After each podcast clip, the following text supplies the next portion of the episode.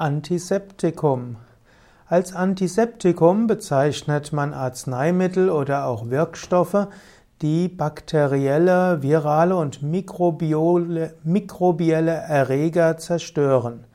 Antiseptika, also das, was Bakterien, Viren und so weiter zerstören kann. Es gibt Antiseptika, die man prophylaktisch einsetzen kann, zum Beispiel zur Reinigung von Haut oder Schleimhaut und man kann, nutzt auch Antiseptika zur Therapie von lokalen Infektionen.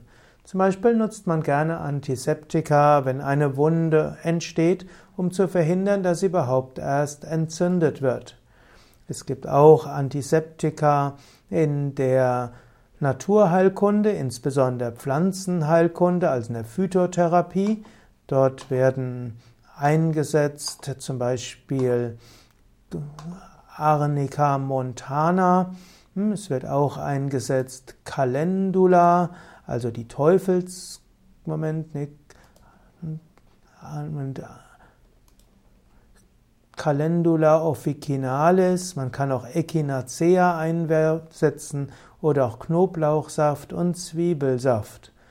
Und allgemein kann man sagen, es ist gut, die eigenen Abwehrkräfte zu stärken und das hilft dann auch, dass äh, letztlich nicht so schnell Entzündungen entstehen.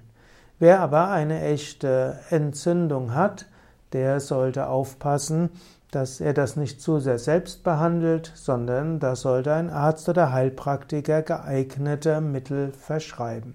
Manche Menschen haben gut heilende Wunden, da ist es am klügsten, gar kein Antiseptikum einzusetzen, eventuell einfach ein Pflaster draufzulegen.